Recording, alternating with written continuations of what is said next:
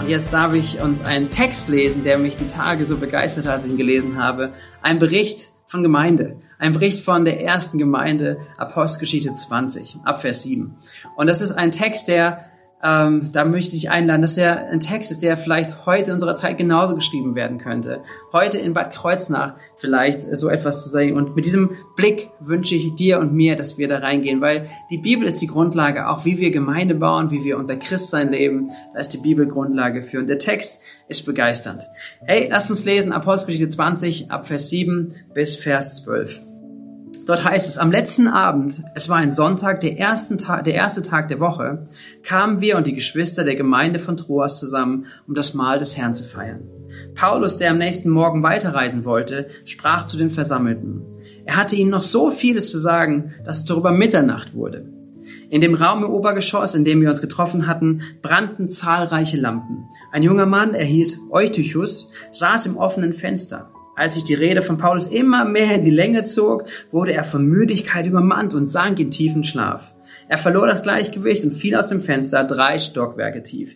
Die Geschwister, die hinuntereilten und ihn aufhoben, konnten nur noch seinen Tod feststellen. Paulus, der ebenfalls hinuntergegangen war, legte sich auf ihn und umfasste den leblosen Körper mit beiden Armen.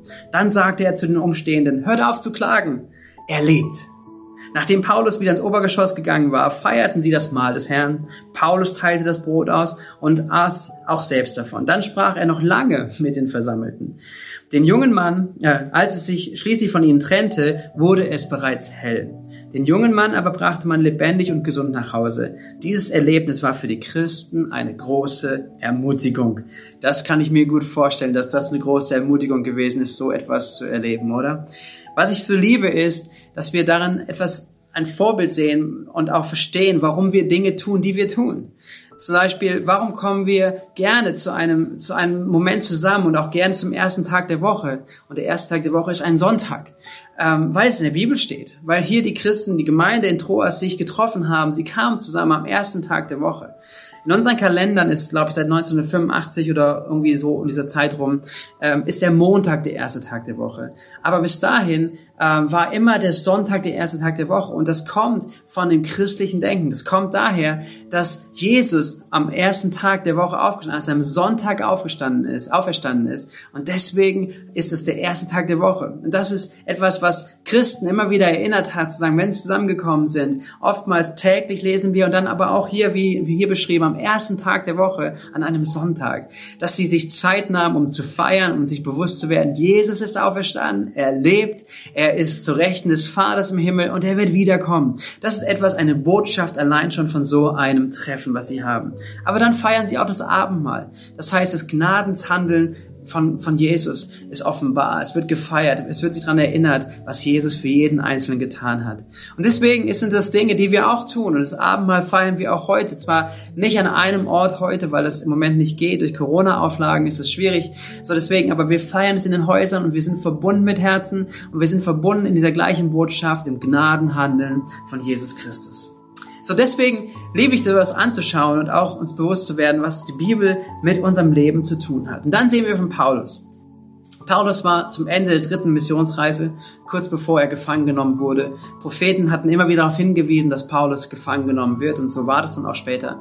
Und Paulus war jetzt dort unterwegs und Paulus liebt diese Gemeinde und er predigt und er predigt und er redet so lange, dass jemand einschläft und er schläft ein und fällt aus dem Fenster und stirbt, ist tot, ist gestorben. Und Paulus kommt hin und, und er weckt diesen jungen Mann vom Tod wieder auf. Was für eine geniale Story. Was für eine Vollmacht, die Paulus in seinem Leben hatte, wie Gott ihn gebraucht hat. Und ich, ich liebe das hineinzuschauen. Und oftmals frage ich an solchen Stellen mich selber oder auch andere immer, hey, wie wäre es denn gewesen? Wären wir nicht gerne zu dieser Zeit dabei gewesen und hätten wir das miterlebt?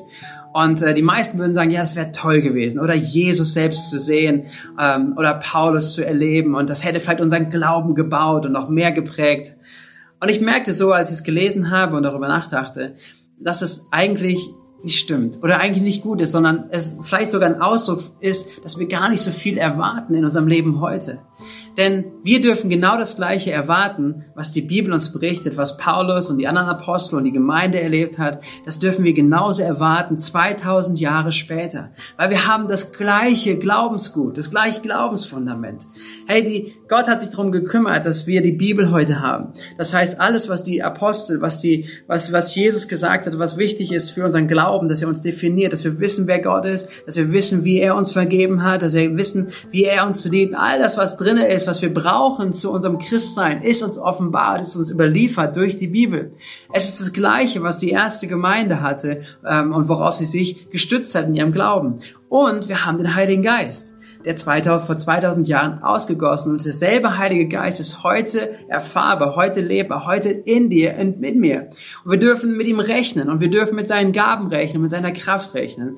Und deswegen ähm, möchte ich dich so ermutigen, dass wir, wenn wir solch was lesen, auch die Apostelgeschichte lesen, nicht etwas als einen Bericht, der vor 2000 Jahren einfach nur ähm, passiert ist, sondern dass wir uns bewusst werden, das ist eine Geschichte, die Apostelgeschichte, die auch heute noch weitergeschrieben wird. Durch dich, durch mich, durch uns als Gemeinde. Wir sind Teil davon, von dem, was Jesus gestartet hat, nämlich seine Gemeinde. Und wir dürfen heute das erwarten, dass genauso seine Kraft und sein Geist mit uns ist. Seid ihr dabei?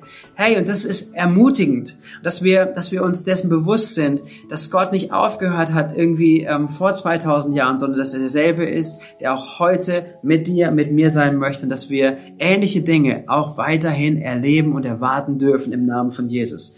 Jesus sagt uns das. Jesus hat es gesagt, als als ähm, er Thomas begegnet ist. Nachdem er von den Toten auferstanden ist, äh, ist Jesus seinen Jüngern erschienen und Thomas war nicht dabei und Thomas hat seinen Freunden nicht geglaubt, dass Jesus wirklich auferstanden ist. Und dann erscheint Jesus ein weiteres Mal. Thomas ist jetzt dabei. Und dann sagt Thomas, jetzt glaube ich, ich habe dich gesehen. Und dann sagt Jesus ihm folgenden Satz, das ist eine Ermutigung für dich, für mich heute. Nämlich er sagt in Johannes 20, Vers 29, Jetzt, wo du mich gesehen hast, glaubst du. Glücklich zu nennen sind die, die nicht sehen und trotzdem glauben. Wir haben Jesus nicht gesehen. Wir haben die Wunder der Apostel nicht gesehen. Aber wir glauben dennoch, oder? Wir glauben dennoch und wir dürfen auch in unserer Zeit Dinge sehen im Namen von Jesus. In Johannes 14, Vers 12 gibt Jesus eine Verheißung. Er sagt, wer an mich glaubt, wird die Dinge, die ich tue, auch tun. Ja, er wird sogar noch größere Dinge tun. Und dazu möchte ich einfach ermutigen, dass dieser Bibeltext und was wir gerade gehört haben und gelesen haben, dass er eine Ermutigung in dir ist, dass du heute 2020 erwartest, dass derselbe Geist der Geist von Gott, der Heilige Geist in dir und in mir und in uns wirksam ist, dass er uns gebrauchen möchte, dass er, dass er unser Leben prägen möchte und auch unser Umfeld verändern möchte. Und dazu nehmen wir Verantwortung wahr, wie wir in der letzten Predigt gehört haben. Wir haben Verantwortung, dass wir dass wir viel von uns hingeben, alles hingeben und dass er uns erfüllt. Dass er mit seinen Gedanken, mit seinen guten Plänen unser Innerstes, unsere Gedanken, unsere Träume, all das erfüllt und dass sein Leben mehr und mehr durchkommt. Und dafür tragen wir Verantwortung. Amen. Und in den nächsten Augenblicken, wenn es gleich zum Abendmahl geht, möchte ich dich ermutigen, möchte ich euch ermutigen, da wo wir seid, in Familien, vielleicht mit Freunden zusammen, aber auch wenn du allein zu Hause bist, ganz konkret zu werden und in deine Beziehung zu Jesus zu investieren. Und dazu gehört es dazu, dass wir anfangen über Themen auch wieder zu sprechen, auch im Familienkreis oder auch wo wir zusammen sind, dass wir Dinge aussprechen. Und deswegen haben wir oder habe ich einen ein Zettel vorbereitet mit Bibeltexten und mit Fragen dazu. Und da möchte ich euch ermutigen gleich, dass ihr euch Zeit nehmt, darüber zu sprechen, gemeinsam Bibel zu lesen und darüber auszutauschen über diese Fragen. Ähm, es wird auch gleich hier an diesem Ort, wird diese Screen sein, wird diese, werden diese Fragen und Bibeltexte draufstehen. Ihr könnt also Pause machen oder ihr könnt euch in die Beschreibung reinklicken, was ausdrucken. Und ähm, dann ermutige ich euch gemeinsam, ähm, diese nächsten Texte, nächsten Augenblicke zu nehmen, Texte zu lesen, auszutauschen darüber und dann gemeinsam das Abendmahl einzunehmen. Wir glauben daran, dass die Apostelgeschichte nicht mit Apostelgeschichte 28 beendet ist. Textmäßig ja und Bibel ja, absolut. Aber wir glauben, dass Gott derselbe Gott ist, der immer noch diese Apostelgeschichte weiterschreibt. Er möchte, dass die Werke von Jesus ähm, bekannt gemacht werden durch dich und durch mich. Und dass wir erwarten dürfen, wie er das tut. Ich möchte noch beten und dann segne ich euch mit einer guten Zeit in den Häusern und äh, mit diesem guten Austausch und mit einem gesegneten Zeit des Abendmahls. Vater Gott im Himmel, hab Dank für dein Wort, danke für Ermutigung durch dein Wort. Danke, dass wir Paulus hier entdecken dürfen und dass wir Berichte haben über das, was du schon damals getan hast und was wir auch heute erwarten dürfen. Herr Jesus, für dieses Jahr noch und auch für nächstes Jahr und für die nächsten Jahre, die vor uns liegen, wir bitten dich, dass Glaube entsteht und Glaube wächst daran, dass du mit uns bist, dass du gute Pläne für uns hast, Herr, und dass du jeden einzelnen von uns gebrauchen möchtest. Herr Jesus, bau du dein Reich in uns und durch uns. Wir bitten dich darum. Segne jetzt den Austausch, segne die Zeit, wo wir über dein Wort weiter nachdenken, wo wir Austausch haben miteinander. Segne die Zeit des Abendmahls, Herr. Und ich segne jeden Einzelnen heute Morgen, heute an diesem Tag, der diesen Impuls sieht und hört, dass dein Heiliger Geist zu ihm redet, dass du ähm, mit deinem Schutz auch in diese nächste Woche hineingehst, ja, und dass du uns sendest, Jesus, weil du mit uns bist und weil du unser Herr, unser König, unser bester Freund bist. So, danke Herr, dass du mit uns bist. In Jesu Namen. Amen. Amen. Seid gesegnet.